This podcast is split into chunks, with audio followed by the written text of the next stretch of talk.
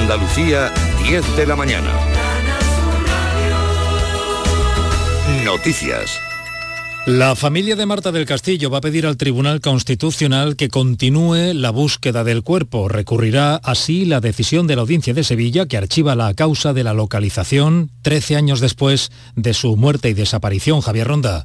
La audiencia de Sevilla ha cerrado la pieza separada para la búsqueda del cuerpo de la joven asesinada por Miguel Carcaño porque considera que el plazo para la investigación ha caducado sin que se haya producido ningún avance en la investigación ni tampoco ninguna prórroga. Ha denegado la audiencia también que se practiquen nuevas pruebas y ha rechazado el recurso que la familia de Marta del Castillo presentaba para que el perito pudiera analizar los móviles de todos los que en un principio habían estado implicados, aunque hubieran sido asueltos, entre ellos el hermano de Carcaño. La familia de Marta considera que el caso no se puede archivar porque el cuerpo no ha aparecido todavía. Los bares de toda España están llamados a un cierre testimonial de cinco minutos hoy que cada provincia hará en distintos momentos del día. Es una protesta contra la subida del precio de la luz que dicen no les permite seguir trabajando. Los hosteleros lamentan que pagan más por la electricidad, pero no cobran más por las tapas y menús, dicen. En Canal Sur Radio hemos hablado con Gregorio García de la patronal andaluza de hostelería. Contemplamos en el futuro tomar más acciones si esto sigue así, porque de verdad, créanme, es insostenible poder mantener un establecimiento cuando de hoy para hoy el recibo que pagaban mil paga tres mil, no se puede. O sea, esto es que no ha sido ni paulatino, es que se ha pagado de este mes para el siguiente el triple de lo que se pagaba. La protesta de los hosteleros coincide con la... Eh, llega en el día en el que hemos conocido lo que lleva ganado Endesa hasta septiembre, 1.651 millones de euros, un 13% más que el mismo periodo del año pasado. Endesa mantiene así su objetivo de cerrar el año con un beneficio neto de 1.800 millones de euros. Y los camioneros, agrupados en la plataforma de defensa del transporte, vuelven a la carga tras las movilizaciones de marzo. Han convocado un nuevo paro indefinido a partir del lunes lo reaviva el temor a que haya problemas en la cadena de suministro. El presidente de la patronal eh, de la plataforma convocante, Manuel Hernández, nos ha contado en Canal Sur Radio y RAI que son los primeros afectados por los paros y apela a la responsabilidad del gobierno para evitar la huelga. Y hay esa voluntad y si se demuestra, los transportistas no queremos huelga, los transportistas no queremos conflictos, ni queremos perjudicar a nadie. Lo que los transportistas no pueden es trabajar para ir arruinándose y cerrando sus negocios día tras día. Eso es lo que tiene que entender el gobierno y la sociedad en general. En Almería, la investigación por la patera hundida con 10 inmigrantes la semana pasada frente a las costas ha dado un vuelco. Los supervivientes eran en realidad pateristas, es decir, los encargados de organizar estos viajes irregulares y han reconocido que no hubo desaparecidos. La embarcación naufragó cuando ellos mismos volvían a Argelia para preparar nuevos viajes. José Antonio Fuentes. La cara más cruel del tráfico de seres humanos la hemos vuelto a vivir estos días en Almería. Los tres supervivientes de una patera supuestamente hundida la semana pasada, que alertaron de la desaparición de 10 personas más, en realidad eran los responsables de la embarcación que volvían a Argelia. Según la investigación, no hubo desaparecidos. Ahora queda por determinar si eran traficantes de droga o de seres humanos. Precisamente esta mañana se celebra en la Audiencia Provincial de Almería un juicio contra 10 integrantes de una organización acusados de traficar con migrantes desde Argelia. La Fiscalía solicita penas de entre 9 y 8 años de prisión para los procesados. Durante hoy y mañana se celebra en Sevilla la decimotercera edición del Congreso Internacional para el Estudio de la Violencia contra las Mujeres. Se va a tratar la violencia de género desde el punto de vista psicológico y emocional, la violencia sexual, la perspectiva laboral o económica de la violencia de género y la violencia digital contra las mujeres en el metaverso. La consejera Loles López, aquí en Canal Sur Radio, ha destacado la importancia de la educación para erradicar la violencia de género sensibilización, la prevención, eh, la formación, todo lo que desarrollamos a través de la consejería que, tengo el honor de dirigir, todo eso es necesario, la coordinación entre todos los ámbitos que actúan, todo eso es necesario, pero yo soy una fiel eh, defensora de que la base es la educación. Los termómetros marcan 16 grados en este momento en Huelva, Sevilla y Málaga, 13 en Córdoba, 12 en Jaén, 18 grados en Cádiz, 10 en Granada, 17 en Almería. Andalucía, 10 de la mañana y 4 minutos. Servicios informativos de Canal Sur Radio. Más noticias en una hora. Y también en Radio Andalucía Información y canalsur.es. Vamos contigo. Elige y quédate en Canal Sur Radio. La radio de Andalucía.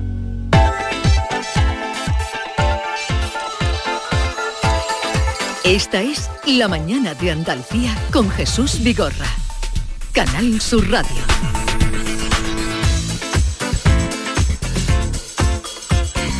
10, 5 minutos de la mañana, a partir de las diez y media hablaremos de La Reconquista contada para escépticos, eh, último libro de Juan El Galán, que viene ilustrado además con eh, un- una pintura del pintor de batallas, de Ferrer Dalmau, al que le han encargado ahora que esté pintando unos frescos sobre, eh, para, eh, en Covadonga, que cuenta la historia de Covadonga.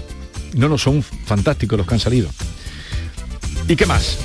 ¿Y qué más? ¿Qué, qué- ¿Quieres que te diga más cositas? Hombre, Juan Eslava, ¿te parece poco? Vamos a saludar a Luis Landero, flamante Premio Nacional de las Letras. Vamos a tener a los guiris que van a, a pasar por aquí a hacernos pasar un rato estupendo y vamos a hablar con un ciclista que está dando la vuelta al mundo, prácticamente. Pero ha estado cinco años fuera de su casa. Pero antes atención que a partir de nada, de un momento hablaremos de las hipotecas o trataremos, trataremos de ayudarles a ustedes en el tema de las hipotecas. ¿Cuál elegir? ¿Cómo elegir? Con Fernando Zorita, experto, abogado exper- experto en temas bancarios, eh, ya ustedes le conocen, que estará enseguida al servicio de ustedes.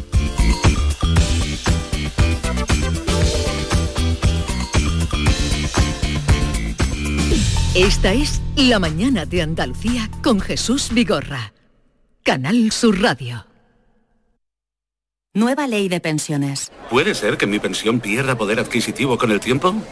Con la reforma de la ley, las pensiones se actualizan cada año al mismo nivel del IPC.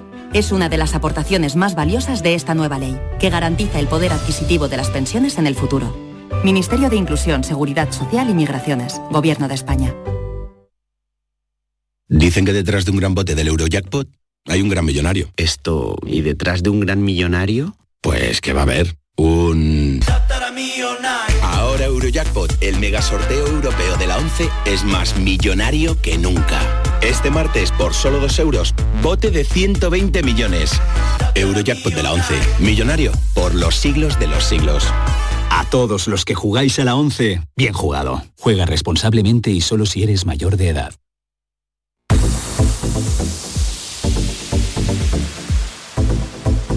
¿Sabías que con la energía producida con paneles solares puedes ahorrar hasta un 80% en el recibo de la luz? En Social Energy te hacen un estudio personalizado y te dimensionan la planta solar a la medida de tus necesidades. Además, los ingenieros han escogido a los mejores fabricantes para ofrecerte hasta 25 años de garantía. Si lo financias con lo que ahorras en luz, podrás pagar la cuota y tu instalación sin darte cuenta. La mejor calidad-precio la tienes en Social Energy. Infórmate llamando al 955 44 11 11 o en socialenergy.es. La revolución solar ha llegado con Social Energy. La Mañana de Andalucía con Jesús Vigorra. Canal Sur Radio, Sevilla. Autorreparaciones Sánchez. Si tienes algún problema con tu dirección asistida, caja de cambios, grupo diferencial, transfer, turbos o filtros de partículas, acude a tu taller de confianza en la Puebla del Río. Somos grandes profesionales de nuestro sector. No lo dudes. Ven a Autorreparaciones Sánchez. Teléfono 661 004 067. Celebra tus eventos de empresa y comidas de Navidad mientras navegas por el Guadalquivir a bordo de un lujoso barco. Sorprenderás a tus invitados con un espacio exclusivo y con historia en el corazón de Sevilla. Cruceros Torre del Oro. Más información en el 954-561-692 o en crucerosensevilla.com. A ver, compañeros, ¿este año comida o cena? ¿De qué estás hablando? Mujer de la de Navidad, que no quiero quedarme sin un buen sitio. Ah, la hostería del Laurel, que apostar a caballo ganador. Y reserva pronto, que el año pasado me quedé sin sitio. Salones hasta para 180 comensales, almuerzos y cenas, diferentes menús. Y, ojo, en pleno barrio de Santa Cruz. Ni 10.000 palabras más. Voy llamando al 954-220295 y me informo. Recuerda, Hostería del Laurel, Plaza de los Venerables, Barrio de Santa Cruz. Reciclos llega a tu ciudad. La nueva aplicación con la que podrás ganar premios solo por reciclar. Participa reciclando latas y botellas de plástico de bebidas. Cuida tu entorno y gana premios. Descárgate la aplicación Reciclos y empieza a formar parte del reciclaje del futuro. Ecoembes. ¿Y tú? ¿Qué radio escuchas? Es el carrusel taurino. De los domingos por la tarde. Yo prácticamente me llevo todo el día con ustedes, con Marilo, con cafelito y beso y lo de salud también lo escucho. El tuyo, me gusta la noche más hermosa. Canal Sur Radio, la radio de Andalucía. Yo, escucho Canal Sur Radio.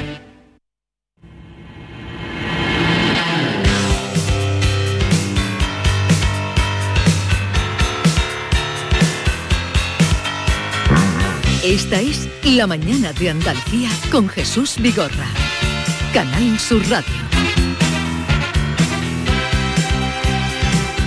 Hoy de hipoteca o de sus hipotecas si quieren. Sí, porque en España existen más de 5 millones de hogares con hipoteca. Muchos soportamos este tipo de crédito que nos dan acceso a tener una vivienda en propiedad, hombre, aunque sea a 30 años vista. La subida de tipos de interés por parte del Banco Central Europeo se está traduciendo en una subida del Euribor que cerró el mes de octubre en el 2,63, lo que se traduce en una subida media de más de 200 euros en la revisión de las hipotecas de tipo variable.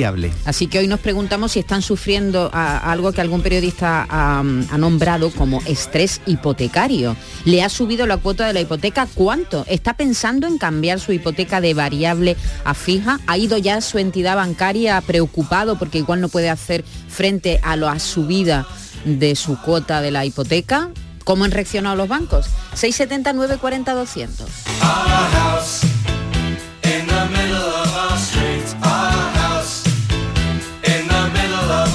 Vamos a saludar a Fernando Zorita, ya hemos anunciado que hoy estaría con nosotros, ustedes le conocen de muchas ocasiones en las que ha venido a hablar del tema de la relación con los bancos, puesto que es abogado experto en temas bancarios de la red Abafi. Fernando Zorita, buenos días.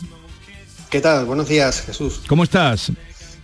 Pues muy bien, aquí, eh, trabajando y, a vuestra disposición, encantado de estar con vosotros de nuevo.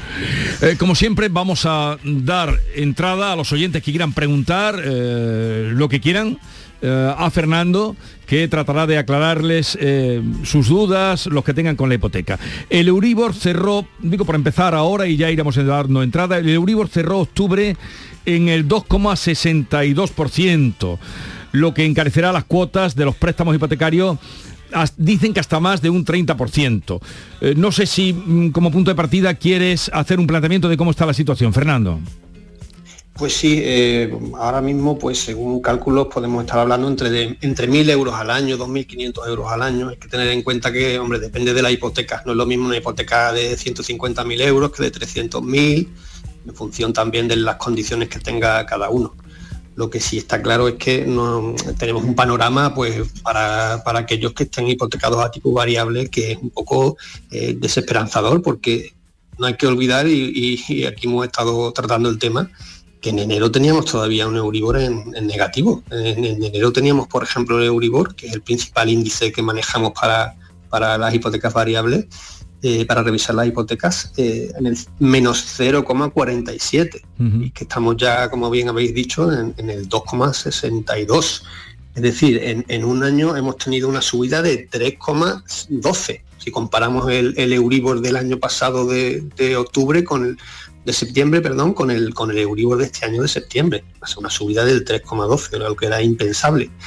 Y lo que es peor es que mm, parece ser que, va a seguir subiendo porque el, el Banco Central Europeo pues ha subido ya este año tres veces eh, el, el- el tipo de interés y del 0 al 0,5, del 0,5 al 1,25 y ahora lo tenemos en el 2%. Y, y subirá. Y, y, eh, nuestro eh, colaborador en tema de economía, Paco Vocero, a- anuncia que subirá antes de fin de año al 3 como mínimo. Así es que vamos a pasar, sí, Maite. Sí, no, no, yo la primera pregunta que te haría, Fernando, es ¿qué hacemos?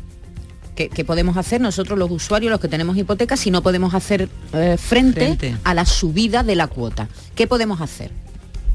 Si no podemos hacer frente a la subida, lo primero es, lo primero es intentar llegar a algún entendimiento con, con el banco. Eh, el- evidentemente el banco tampoco, tampoco desea que haya un impago porque también le, le cuesta dinero. Hay varias, hay varias formas. Eh, también podemos, em, es que también depende del caso, si no podemos hacer frente por, eh, y queremos ir a otra entidad, tenemos la posibilidad de negociar con otra entidad, pero si da igual en este caso eh, que, cambiemos de entidad porque no vamos a poder pagar ni 600 ni 500, En este caso se, puede intentar llegar a un acuerdo con la entidad financiera. Todavía está en vigor el Código de Buenas Prácticas Bancarias, eh, que llevaba varios años ya vigente, y en caso de que eh, mm, se puedan demostrar que ha habido unas causas y, la familia ahora mismo pues no tiene evidentemente dinero para poder afrontar esa cuota, pues hay una serie de medidas que se pueden articular para eh, poder salvar esta situación. Mm. Evidentemente, siempre que sea una situación pues que nos hayamos quedado en desempleo, que hayamos tenido alguna circunstancia por la que no podamos hacer frente a la hipoteca. Tenemos el ejemplo de lo que pasó en la pandemia, que se articularon, se articularon varios, varios medios, se está barajando ahora esa posibilidad también. En Portugal lo, han hecho recientemente, por ejemplo, pues obligando a los bancos a, a renegociar con determinadas familias y mejorarle las condiciones. Ahí depende, pues muchas veces lo que pasa, por ejemplo, es por poner un plazo de carencia de la hipoteca, donde, por ejemplo, puede, durante 12 meses o 24 meses eh, paguemos únicamente intereses. Eso nos hace que tengamos más liquidez todos los meses y podamos afrontar, pero realmente no es una solución al problema, porque si la hipoteca la dejamos en, carencia, es cierto que todos los meses gastamos menos, con lo cual salimos un poco de ese, de ese problema, pero no amortizamos, con lo cual realmente mm, la deuda la dejamos como congelada durante un año o dos años. Uh sería una posibilidad que se da mucho en la práctica, pero bueno, que no hay que abusar de eso porque si por ejemplo estamos tres años en carencia, dejamos la hipoteca sin amortizar y realmente la deuda no la estamos minorando. La deuda sigue siempre siendo la misma, con lo cual el banco realmente es quien no pierde, no pierde nada. Bueno, vamos a ir pasando preguntas de los oyentes eh, y a ver eh, también mm, qué queréis, tanto Yolanda, David, Yolanda con hipoteca, tú tienes a fijo, ¿no? Yo fijo, Porque lo has dicho. Sí, sí. yo, lo, hice Aquí tenemos tres tipos. Acabas de, firmarla hace muy poco tiempo. En 2019. y entonces estaba muy, muy barato el tipo variable. Muy buena, sí, sí, sí. Pero yo estuve leyendo y preguntando, preguntando, muy pesada fui. Y decidí hacerla tipo fijo porque yo sabía que eso no podía eh, continuar. como ¿Y, estaba. ¿Y a cuánto, podría decirlo, a cuánto era el, fijo? Pues eh, a 1,45. A 1,45. Fíjate, ahora se firman... La hipoteca es magnífica. La hipoteca es magnífica. Porque ahora están ya por encima del 3, ¿no, Fernando? Sí, sí, por encima del 3 y seguramente se pondrán de aquí a nada 5. Madre mía. También es cierto que depende del, cliente y muchas veces obtenemos unos tipos muy buenos a costa de muchos seguros y muchos productos vinculados. que también hay que tenerlo en cuenta que eso forma parte también del coste de, la hipoteca. Venga, vamos con las preguntas. Pero hay que ser muy pesado, ¿eh? Como, decía Yolanda. Efectivamente. Buenas tardes, de Córdoba. Eh, tengo una hipoteca de tipo variable y actualmente estoy pagando 400 euros. La hipoteca es de 2009. Me revisan en febrero, finales. ¿Me interesa amortizar capital? A ver, Fernando. Hombre, amortizar capital siempre, siempre es bueno. Cuando amortizamos capital, lo que sí nos va a preguntar siempre el banco, si queremos reducir cuota o reducir plazo. Desde un punto de vista financiero siempre es mejor reducir plazo. Bueno, aplicamos, no sé, por ejemplo, 10.000 euros, pues lo podemos aplicar a que nos baje todos los meses la hipoteca o a que eh, se rebaje el plazo. Financieramente siempre mejor el plazo. Pero si una persona lo que quiere hacerlo, como me parece a mí que es a lo mejor está oyente, lo que quiere es aliviar un poco la cuota mensual, se puede hacer perfectamente. Pero financieramente ahorras más a largo plazo, eh, amortizando eh, anticipadamente y aplicando la reducción de plazo. Quitándote años de hipoteca, ¿no? Exactamente, exactamente. hay que tener en cuenta también que una hipoteca del 2009 pues, es mejor que una hipoteca del 2019. ¿Por qué? Porque ya hemos amortizado bastante. Claro. Con el sistema de amortización que tenemos en, España, que es el sistema de amortización francés, siempre los primeros años pagamos más capital. Sí más intereses, más intereses, más intereses y, va, así, va bajando, con lo cual, sobre todo ahora mismo el problema, digamos, más importante, ¿quién lo tiene? El que haya firmado una hipoteca tipo variable y recientemente. Claro. ¿Por qué? Porque esa persona tiene su cuota ahora mismo con un capital más reducido, pero con unos intereses muy altos. Hmm. Esa es la persona que realmente ahora mismo tiene que plantearse si le interesa cambiarse a fijo, hacer una subrogación, hacer una innovación pero una persona que tenga una, que le vaya a subir ahora, pero que haya hecho la hipoteca hace 15 o 18 años, realmente no le va a afectar tanto a la subida de tipos porque en su cuota ya tiene unos intereses que han bajado bastante. Claro, y además la vida de la hipoteca siempre hay que ver, eh, con la hipoteca siempre hay que ver la vida completa, ¿no? De una hipoteca, no, no algo Correcto. puntual, ¿no? Correcto, es que eso, eso es fundamental. La hipoteca es un, es una, un producto que tiene una vida media bastante larga, entonces podemos decir ahora mismo, sacar una foto de lo que nos puede convenir, pero no sabemos qué va a pasar de aquí a 10 años. Lo que a lo mejor hoy día es bueno, pues dentro de un tiempo es malo. Pero bueno, eso es parte, digamos, de- de- del juego. Vamos con otra pregunta. Buenos días, Miriam desde Alcalá de Guadaira. Quería hacer una pregunta. Yo tengo una hipoteca con IRPH y me gustaría saber si a mí también me perjudica la subida. Muchas gracias. A ver, Fernando, a los IRPH. Un IRPH realmente no, no- no le va a afectar tanto la subida. El IRPH, como hemos hablado muchas veces en el programa, pues ahora mismo, según las últimas resoluciones del Tribunal Supremo, mm, no está, no está el tema para batallar mucho judicialmente, pero re- precisamente el tema del IRPH surgió por la diferencia enorme que había entre lo que estaba pagando la mayoría de hipotecados con el Euribor, que estaba mucho más bajo que con el IRPH. Realmente habría que ver, es que claro, eh, responder simplemente si porque tenga el IRPH en principio le va a afectar menos porque la subida es, es- es menor, pero realmente también lo que hemos comentado antes, habría que ver exactamente eh, qué tipo de IRPH tiene eh, y, y- y cuánto tiene de plazo de hipoteca, cuándo, cuándo hizo la hipoteca y ver exactamente cómo, cómo le va a afectar. Pero en principio va a ser más perjudicado el que tenga el que tenga el Euribor. Vamos con el 670-940-200. Cualquier pregunta que tengan, duda, consulta a Fernando Zorita. Buenos días, señor Vigorra. ¿Qué pasó? Una preguntilla sobre hipoteca, por favor, a ver si, si... ¿Hay algún banco en España ahora mismo que esté ofreciendo la hipoteca multidivisa? ¿Vale? Eh, no, eh, simplemente saber si hay algún banco que la esté ofreciendo. Venga, muchas gracias. Hasta ahora. Fernando. Pues que yo tenga conocimiento, eh, la hipoteca multidivisa, mm, no hay muchos bancos que la, que la ofrezcan. Realmente creo que Bank Inter es una de las entidades financieras que más se dedican a este tipo de préstamos y algunas veces también Deutsche Bank, pero bueno, yo ahí mm, realmente recomiendo lo que recomiendo generalmente, lo que siempre recomendamos, que es mm, buscar eh, eh, al máximo dentro del abanico de entidades financieras que ya sabemos que se han reducido muchísimo en los últimos años, antes había muchísimos bancos, ahora hay, hay bastante menos Sí. por todo el tema de fusiones, pero bueno, comparar y bueno, tener en cuenta que la hipoteca multidivisa es una hipoteca, o sea, tiene un, tiene un riesgo, tiene un riesgo bastante elevado, es una hipoteca más compleja que las hipotecas que estamos comentando, que son las, normales, con otros tipos de interés más normales.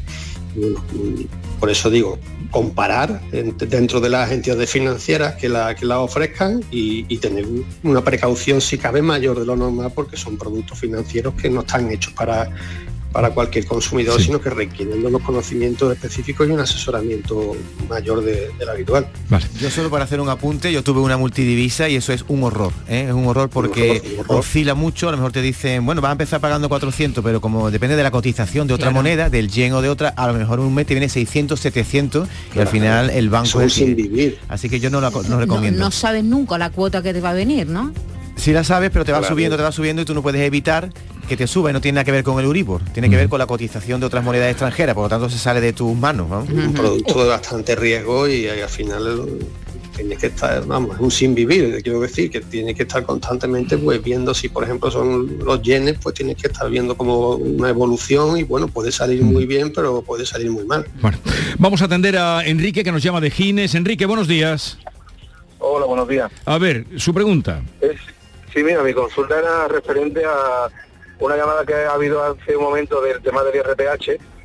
Si hay alguna novedad respecto a esa denuncia o ese juicio pendiente para saber si, si ya está resuelto el tema o, o aún hay dudas por ahí para poderlo denunciar y poderlo recuperar.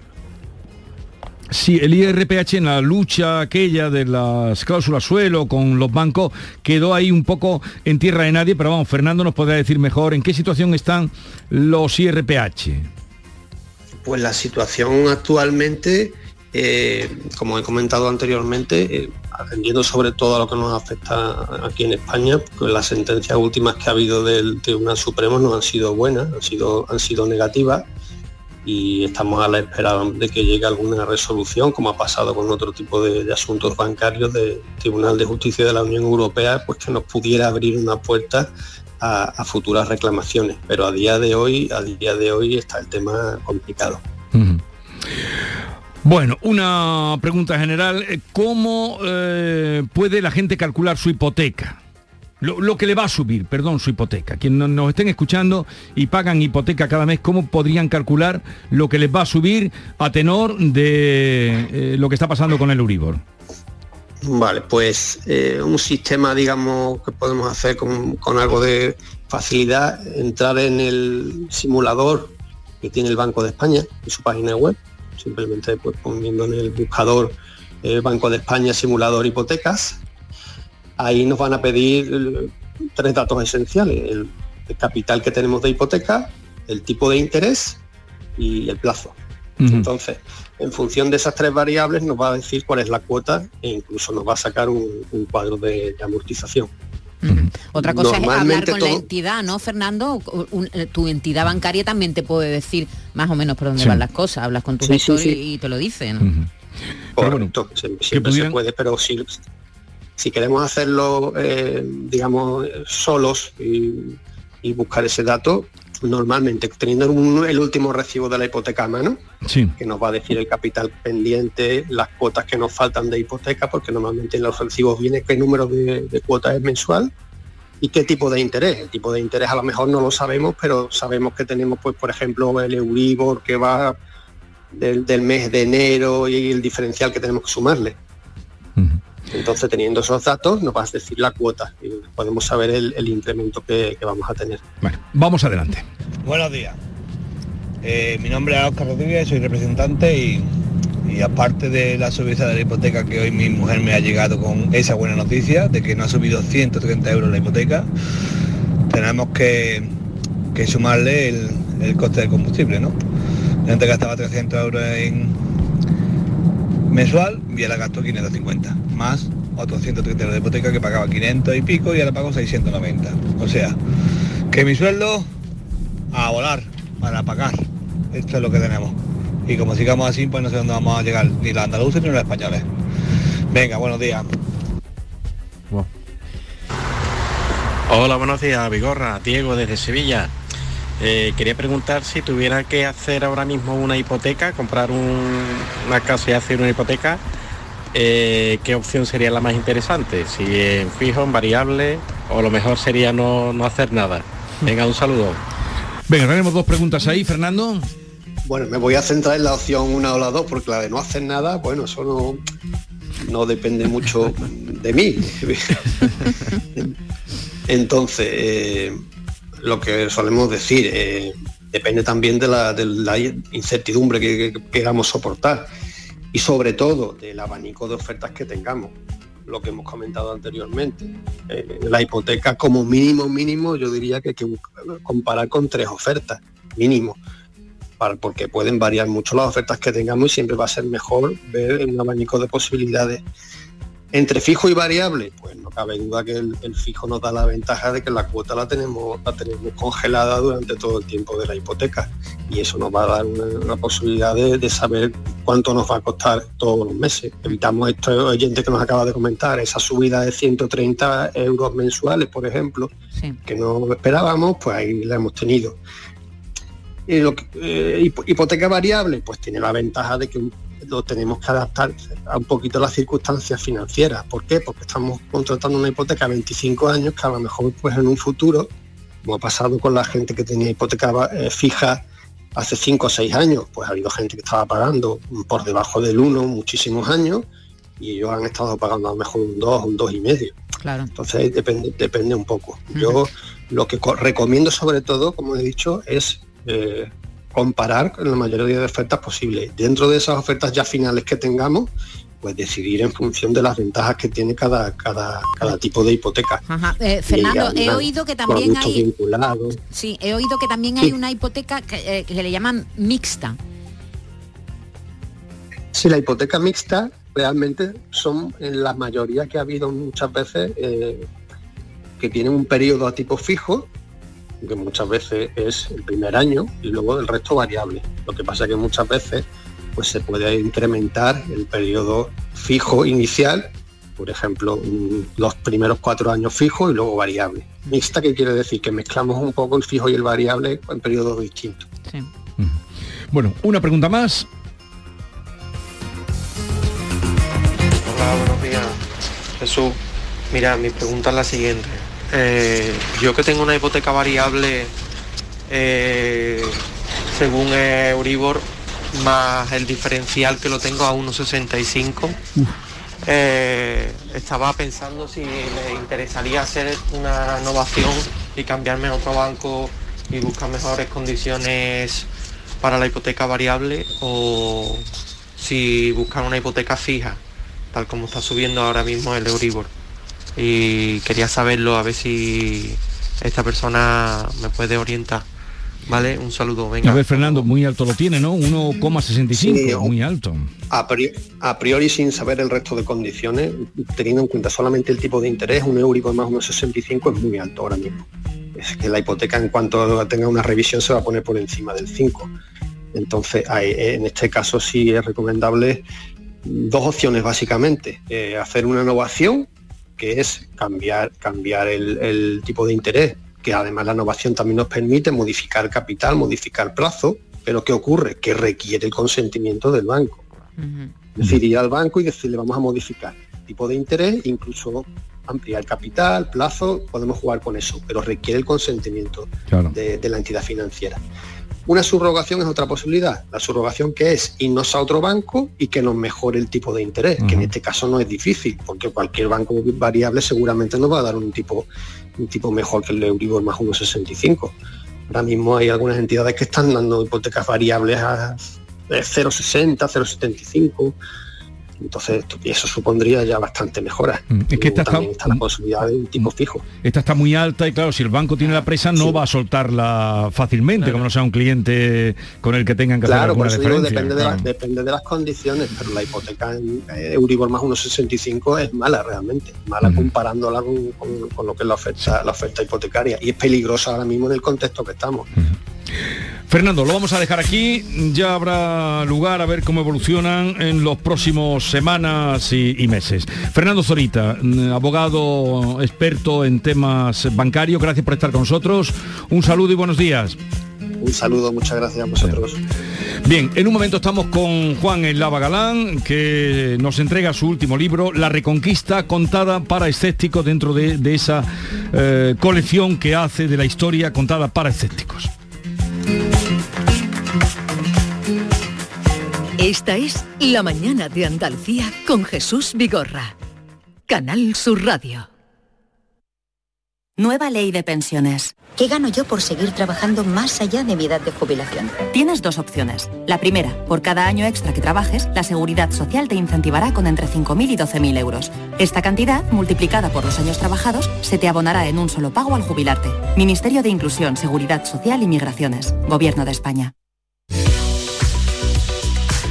¿Sabías que un tercio de tu vida la pasas en la cama durmiendo? Tu descanso es fundamental para afrontar más feliz y con más energía tu día a día. Así que no lo descuides y déjate asesorar por Grupo Sur del Descanso, tu empresa 100% andaluza de confianza. Llama ahora al 900-649-555. Mañana mismo lo podrás estar probando. Recuerda, Grupo Sur del Descanso, 900-649-555. 555. Llamada gratuita. Tu nuevo colchón Biofiel Cristal dispone de núcleo de viscoelástica. Es indeformable, con zonas independientes de descanso, tejidos y capas con lo último en materiales que lo hacen 100% transpirable. Y lo más importante es que hacen un estudio para fabricar un colchón exclusivo para ti, personalizándolo a tu peso, altura y hábitos de descanso, para que puedas disfrutar del mejor descanso y la exclusividad. Un lujo al alcance de tu mano. Aprovecha esta increíble oportunidad porque solo las 20 primeras llamadas al 900-649-555 tienen un súper descuento del 50% gracias al plan Renove de otoño y además un fantástico canapé de alta capacidad de regalo disponible en varios colores. No esperes a que te lo cuenten y aprovecha ya esta oferta limitada que te ofrece tu empresa andaluza de confianza, Grupo Sur del Descanso, porque además el transporte, montaje y la retirada de tu viejo colchón son gratis. Regálate vida, regálate descanso para ti y los tuyos y no lo dudes. Llama al teléfono gratuito 900-649-555. Te lo repito, 900-649-555. Y como son fabricantes, sus precios son imbatibles. Y además ahora sin intereses. Y lo mejor, no pagues nada hasta el año que viene. ¿Qué más necesitas para llamar ya a Grupo Sur del Descanso, tu empresa andaluza de confianza? 900-649-555. Y no dejes para mañana lo que puedas dormir hoy.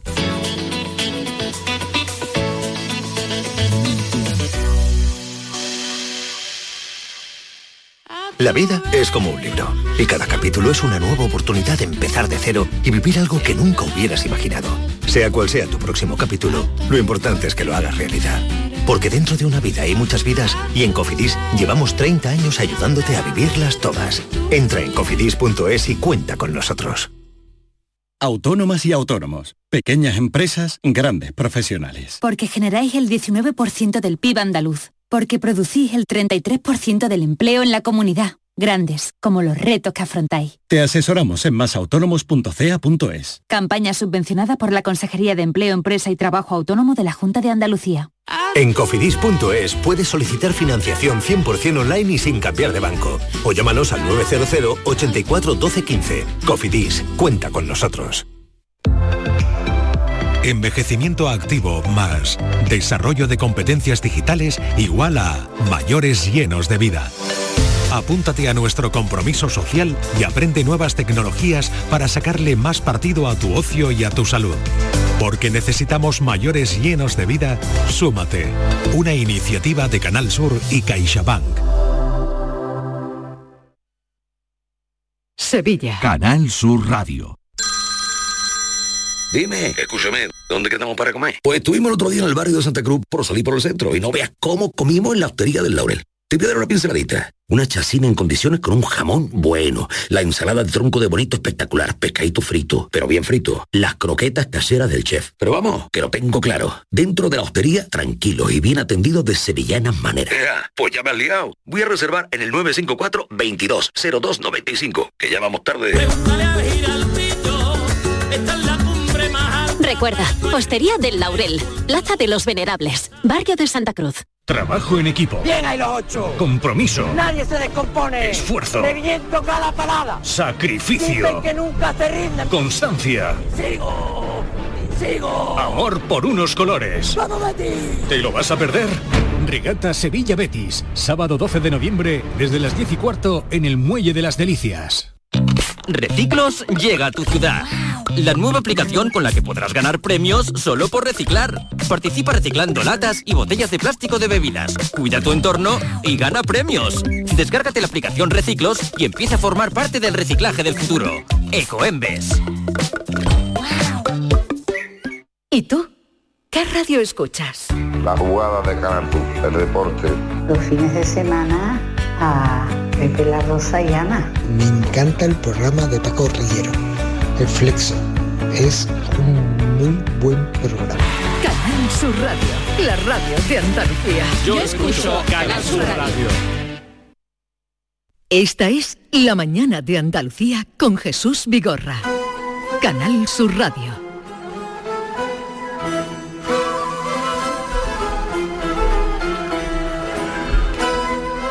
Ya habíamos anunciado la visita que nos hace como siempre mucha ilusión de Juan Eslava Galán. Buenos días, Juan. ¿Qué tal? Encantado. Y, cabría decir aquello de nunca hubiese caballero de damas también servido, porque vaya recibimiento que te ha hecho Maite, Yolanda, los piropos que te han echado, Es que las hacía cosas que te han dicho. Hacía mucho que Es no lo que- veíamos, nos ha dado mucha alegría sí, verlo sí, y sí. está muy bien, estás muy bien, Juan. eh, uno intenta medio conservarse, ¿no? Pero en fin, eh, podía estar mejor. pero ya son 74 años, ¿no? Esto es una miseria, pero bueno. 74 años. Sí, sí. sí. Lo, lo importante es haberlos vivido y, Sí, eh, y se- y seguir cumpliendo muchos. Eh, este no he contado, pero bueno, están varios. La primera guerra mundial contada para escépticos, la segunda, la revolución rusa contada para escépticos y ahora la reconquista contada para escépticos. Veo que utilizas el término moros. Sí, sí, sí. Bueno. El término moros no, no tiene ninguna connotación peyorativa. Moro es una palabra griega que, se, que significa habitante del norte de África. Luego la aceptaron los romanos y luego pasó en el román castellano, se decía moros. En las cartas que hay, que hay cartas interesantísimas, yo cito algunas, de, de moros eh, que le escriben a los cristianos en la frontera de, de Murcia y de Jaén, ya en el siglo XIV y XV, ellos a sí mismos se llaman moros.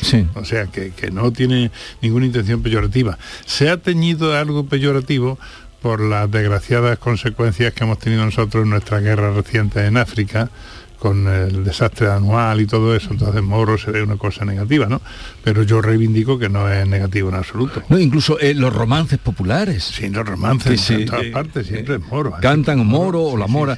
Eh, tenemos que situarnos en el año 711 después de Cristo. Los musulmanes atraviesan el estrecho, entran en la península ibérica, entran por Almuñécar, es donde llegan los primeros. Bueno, llegan, sí, Gibraltar, Almuñécar, eh, sí, pues todo, todo- toda esa zona, ¿no? Está muy claro los...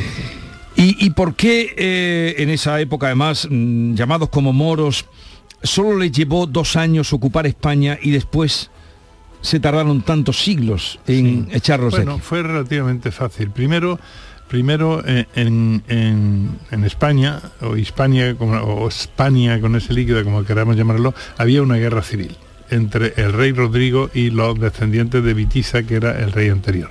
Entonces, en, plena guerra civil, pues claro, es fácil de conquistar un territorio. Segundo, hacen una batalla campal en, en- en el lago de la Janda y, y allí pues, ganan los moros. O sea que, que la clara. Y luego tuvieron también la inteligencia, como ellos eran pocos, tuvieron la inteligencia de ir pactando con obispos y con condes de la manera que, bueno, tú me dejas tu territorio y ya de aquí para adelante, como ya no existe el reino godo, me da a mí los impuestos y nos llevamos bien, porque ellos respetaban a las religiones del libro, o sea, a los judíos y a los cristianos. Siempre pagaran la jitsa, que era un impuesto crecido. Por ser cristiano pagaba el impuesto. Por eso cuando pasó un poco tiempo todo el mundo se había hecho moro, se había hecho musulmán, ¿no? Bueno, eso los, los contribuyentes lo entenderán perfectamente. Pero, mm, pero claro, es que cuesta, eh, y además se le llama reconquista a un periodo que dura ocho siglos. Sí, sí, pero siempre hay reconquista. Eh, hay un pequeño problema de- de- de- con esta acepción, ¿no? Ahora los historiadores más jóvenes, progres, mm, quieren tachar esa palabra reconquista. Lleva razón en una cosa. Se habla de reconquista solo en el siglo XIX y en el XX. Antes no se ha hablado de reconquista. Pero el concepto reconquista, el concepto de que esta tierra pertenece a mi antepasado y yo la voy a recuperar, eso lo tienen siempre los reyes, los reyes cristianos. Y yo cito ahí con palabras textuales reyes cristianos que, aunque no utilicen la palabra reconquista, sí usan el concepto de que esto es nuestro y lo estamos recuperando. Luego hubo reconquista, es una palabra como Edad Media, pues tampoco en la Edad Media se decía Edad Media, ni en la Edad Antigua, eh, son conceptos, es decir, eh, históricos que, que son útiles para manejarse en, en la ciencia. Lo de que la reconquista comenzó en Covadonga, ¿eso es un mito o realmente comienza allí? Bueno, eso se hizo. En, en un principio, los, los cristianos que huyeron de, de la invasión musulmana se refugiaron en el Cantábrico y en la, y en la zona sur de los Pirineos. Y ahí surgieron una serie de núcleos que, en los que avanzó la reconquista. Uno de los núcleos fue el reino de Asturias, que después se hace reino de León. Los reyes de León, un siglo después de comenzar la reconquista, ellos reivindican que en realidad de todos esos poderes que hay cristianos, ellos son los que realmente tienen derecho. Y para eso inventan el mito fundacional de Covadonga. En Covadonga, ese lugar tan pintoresco y tan bonito que hay en Asturias, con la Santina allí en la cueva y todo Sí, eso, sí. allí probablemente no se dio nada pero sí se dio en el monte Euseba, que son los alrededores. Allí sí hubo una trifulca, un, un enfrentamiento de poca monta entre cristianos y musulmanes, perdieron los musulmanes y eso se magnifica para que sea el acto fundacional de la reconquista. Es decir, ahí ya entra la propaganda, como en toda guerra y en todo movimiento, la propaganda es importantísima. Sí, ¿En qué año estamos cuando esa batalla, esa primera batalla ganada a los moros? Bueno, en, eh, los, en los moros entornos de invaden- Covadonga. Invaden en el 711 y en los años siguientes, pues 712, 13, en esos años está habiendo ya esos enfrentamientos en el norte, porque ellos nunca, es decir, tuvieron una base en Gijón que la abandonaron quizá a, a consecuencia de esa derrota, De porque tampoco le interesaba demasiado Galicia, no le interesaba demasiado, mm, digamos, eh, económicamente, ¿no? Como ellos eran pocos, ellos sobre Sí. todo les interesaba el Valle de Guadalquivir, el, el Valle del Ebro, Levante, es decir, las zonas más ricas, ¿no? Ujú. Las otras zonas, pues ellos un poco las despreciaban. Juan, He llenado el libro de, de su- subrayando porque te dedicas a desmontar muchos mitos y hay dos que a mí me han llamado la atención y quería que me explicaras. Primero, que yo siempre he creído que, que el Cid hizo jurar a Alfonso VI que no había tenido nada que ver en la muerte de su hermano Sancho y comentas que eso no es verdad. Sí, no, no. Y el segundo, es, eh, lo comento aquí esta mañana, yo siempre he creído, y de hecho he, he hecho el Camino de Santiago, que yo iba a venerar a, a Santiago Apóstol. Y comentas tú que ahí no está enterrado Sí. en la Catedral de Santiago, no está Santiago. Entonces, ¿quién está? Bueno, yo he hecho tres veces el Camino de Santiago, o sea que, que yo también pertenezco a ese club gozoso. eh, eh, uno, eh, yo, y, y conste que yo soy agnóstico, pero lo he hecho tres veces. Vale. Santiago es un pescador, la figura histórica de Santiago es un pescador probablemente analfabeto de, de- Israel, del lago de Genesaret, y claro, nunca hubiera soñado con ser guerrero ni nada de eso, ¿no? Lo que pasa es que nosotros necesitamos un mito, los que, los que hacen la reconquista necesitan un mito que les ayude, ¿no? Y entonces toman a Santiago como que se ha aparecido en el Pilar, que está enterrado en, donde después la catedral de Santiago. Eso, eso hace que haya un camino de peregrinaciones que viene de Francia y de Alemania, que es el camino de Santiago, a través del cual entra la cultura cristiana que entonces está floreciendo sobre todo en Francia y a través de ahí eh, entra el, arte gótico, la influencia del Cister y de Cluny, o sea que es importantísimo. Ahora, si lo que hacemos es un poco eh, investigar la historia verdadera, pues claro, Santiago no está en la Catedral de Santiago, entendamos no, ¿no? Pero también hay que asumir los mitos, los mitos hay que asumirlos como hacen en todos los países, asumen los mitos. Eh, no tiene nada de malo, lo que pasa es que no tienes que hacer pasar como histórico lo que no lo es. Y preguntaba la otra que preguntaba. Bueno, yo pensaba que el Cid hizo jurar a Alfonso VI que no, que no había tenido nada que ver con la muerte de su Y- y hermano. no fue así. No fue así, no, no. En lo del juramento de Gadea, pues, en fin, eso es también pues una cosa que está en los romances, está todo eso. Lo que sí es cierto es la figura del Cid. Es un noble de menor cuantía que en un principio eh, combate y también hace de embajador, viene a Sevilla precisamente a cobrar impuestos por parte de- del rey de Castilla.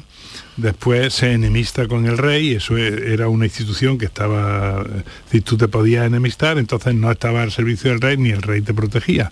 Entonces el hombre, como, como lo que sabe hacer es guerrear, pues se pone... eh, cosa muy típica de la época, él se pone a sueldo de los de los gobernadores de Zaragoza, que ahí hay pasta gansa para contratarlos, ¿no? Y entonces sirve a sucesivos gobernadores de Zaragoza, que son moros, por cierto. Y luego, ya al final de su vida, en la última etapa, hace la hazaña de Valencia, que es una ciudad importante en el contexto de, la península ibérica, la conquista él con sus propias fuerzas. Aunque después obviamente se perdió porque ya es la época de los almorávides y ya se pierde, ¿no? Pero quiero decir, es una gran figura histórica, sin lugar a dudas, pero si lo desproveemos de, de, de la leyenda, pues sigue siendo una gran figura histórica. Juan, tú eh, has dicho un par de veces eran pocos, eran pocos. ¿Cuántos eran? Los que entraron, ¿Se saben cuántos eran? Bueno, se calcula, obviamente, se calcula que entraron pues quizá unos 40.000 en esos dos primeros años, quizá 40.000 invasores. Es que claro, para es la- alucinante pensar que, eh, que- que una cifra tan pequeña consiguiera, bueno, llegar hasta el norte de, de Sí, España. no solo el norte de España, conquistaron también, la ¿no? Septimania francesa, de- aunque en Francia lo derrotaron en la batalla de Poitiers, pero la Septimania francesa la tuvieron durante muchos años, que era un trozo como Andalucía, o Sí, sea, o sea que, que no se entiende perfectamente en el contexto de la época, ¿no? Se entiende en el contexto porque estos van haciendo mm, van haciendo pactos, Pactos, con, ujú. con la gente Y era, y era, eh, perdón, era como una colonización, diremos, cultural, como nos pasa ahora mismo ahora con Estados Unidos, por ejemplo, que No, no, tenemos la cultura- costumbre, no, cultura solo tra- cultural. cultura traían poca No, digo no- cultural en el, en Sí, el sí. sentido de prácticas, de, de formas de vida, de alimentación, Sí. de... No, no, no, no. Hay que pensar después, claro, eh, son ocho siglos de reconquista. Llegará un momento en que el califato, el emirato y después el califato en Córdoba sean culturalmente importantes, ¿no? Estos que entran al principio, no, estos son cuatro desarrapados que no, no traen una cultura, digamos, superior a la que a la que encuentran, ¿no? Por supuesto que no, ¿no? Aquí está, eh, hay que tener en cuenta nuestras raíces son romanas y aquí la población, los godos eran los que mandaban, ¿no? Pero la población, eh, la base de la población eran hispanos romanos. Entonces, pues no, no, no traen una afluencia cultural. Es cierto que después ya, en la época del, del califato, vendrán, eh, vendrán oleadas culturales, por decirlo así, de Oriente, que son superiores a las de los cristianos. Pero existe también en la historiografía actual una tendencia a decir que, oye, que eran gente estupenda, esto es el mito romántico, de los románticos, es decir, Washington Irving en la Alhambra y todo eso, es decir, ¿no? era un- una civilización excelsa, ¿no? Em, la cumbre de la civilización quizás esté en Alaquem y en y en y en Abderramán III. Abderramán III, yo lo cito ahí en el Sí. libro, sí, mucha cultura y mucha historia, pero eh, en una ocasión le hace una una, una cautiva del harén, le hace el, va a darle un beso y le hace la cobra y el tío le hace quemar la cara para que pierda su belleza. O sea que no pensemos que eran tan suaves, es decir, la brutalidad está a la orden del día, ¿no? Sí.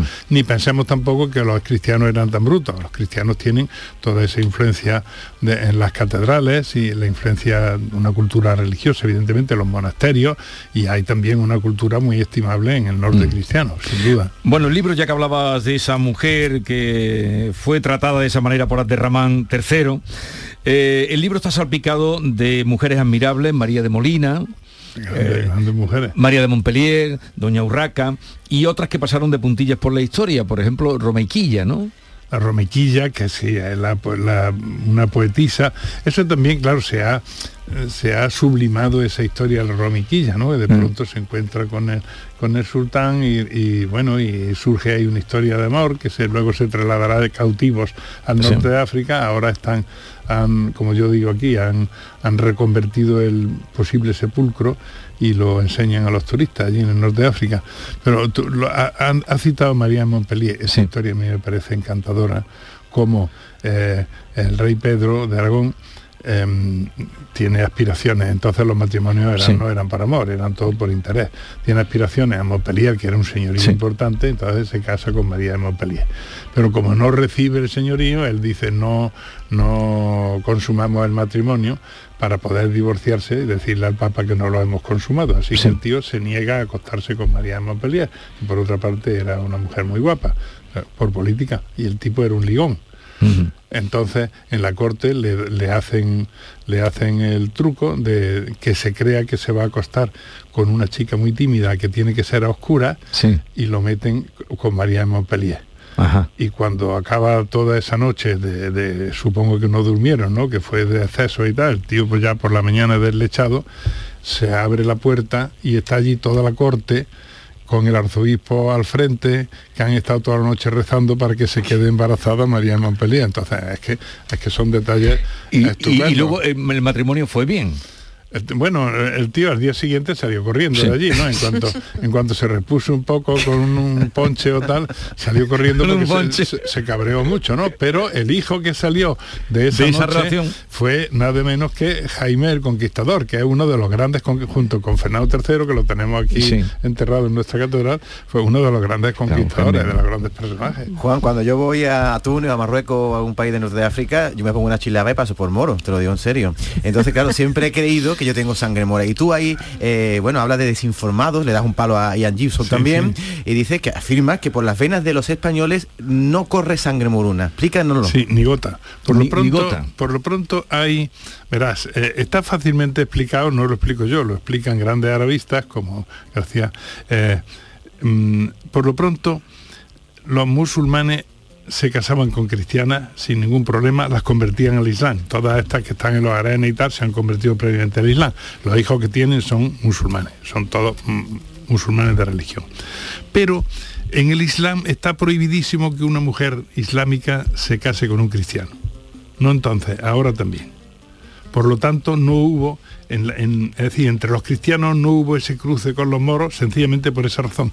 ¿De dónde venimos entonces los andaluces? Los andaluces venimos, como nuestros propios apellidos lo demuestran siempre, venimos de los repobladores que venían del norte de España, venían repoblando la parte que conquistaban. Pero Fernando III iba vaciando, Sevilla, por ejemplo, estuvo vacía tres días después de la conquista, hasta que ya entraron los cristianos y, la- y ya fueron repartiendo Sí. las casas, etcétera, ¿no? Entonces, pero aparte de eso, recientemente, yo lo cuento ahí en el libro, la Universidad de Granada ha hecho un estudio genético que efectivamente demuestra que no estamos cruzados con gente del norte de África, es decir, que somos, nos parecemos, obviamente, porque, en fin, eh, lógicamente, todo el contorno mediterráneo se parece, ¿no? Sí. Eh, Los griegos y los, y, y los italianos nos parecemos porque somos la raza mediterránea, pero no tiene nada que ver con que hubiera O sea, cruce. Somos más romanos que moros. Evidentemente, y además, ¿qué es lo que estamos hablando? Estamos hablando en latín evolucionado, que es el castellano.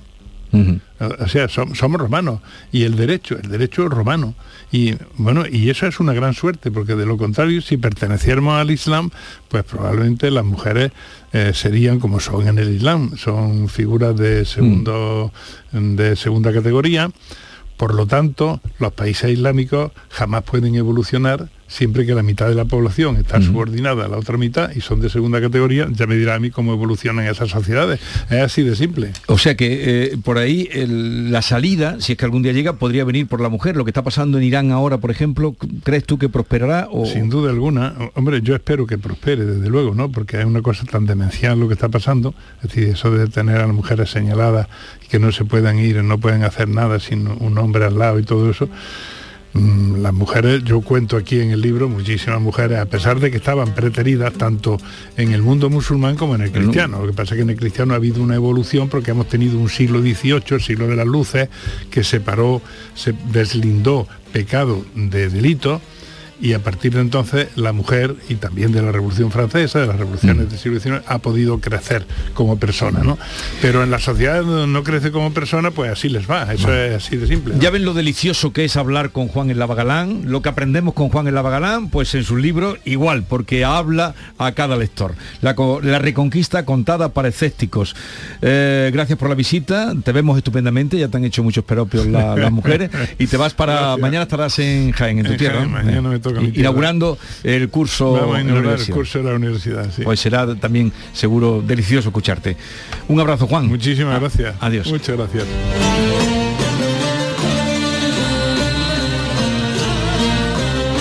Esta es La mañana de Andalucía con Jesús Vigorra. Canal Sur Radio. Escuchas Canal Sur Radio en Sevilla. Centro de Implantología Oral de Sevilla. Campaña de ayuda al decentado total. Estudio radiográfico, colocación de dos implantes y elaboración de la prótesis, solo 1.500 euros. Nuestra web, ciosevilla.com o llame al teléfono 954 22 22 60. ¿Buscas un espacio diferente para celebrar tus eventos? Nuestros barcos son el lugar de celebración ideal para bodas, cumpleaños y reuniones familiares. Sorprende a tus invitados con una experiencia inolvidable con Cruceros Torre del Oro. Más información en el 954-561-692 o en crucerosensevilla.com. Reciclos llega a tu ciudad. La nueva aplicación con la que podrás ganar premios solo por reciclar. Participa reciclando latas y botellas de plástico de bebidas. Cuida tu entorno y gana premios. Descárgate la aplicación Reciclos y empieza a formar parte del reciclaje del futuro. Ecoembes. Las noticias que más te interesan las tienes siempre en Canal Sur Mediodía, Sevilla. Y este viernes te llegan con la Federación Andaluza de Remo con motivo de la celebración este próximo sábado de una nueva edición de la regata Sevilla Betis. Canal Sur Mediodía, Sevilla. Este viernes desde las 12, en directo desde el Club Labradores de Sevilla, con la colaboración de la Federación Andaluza de Remo. Esta es La Mañana de Andalucía con Jesús Vigorra. Canal Sur Radio.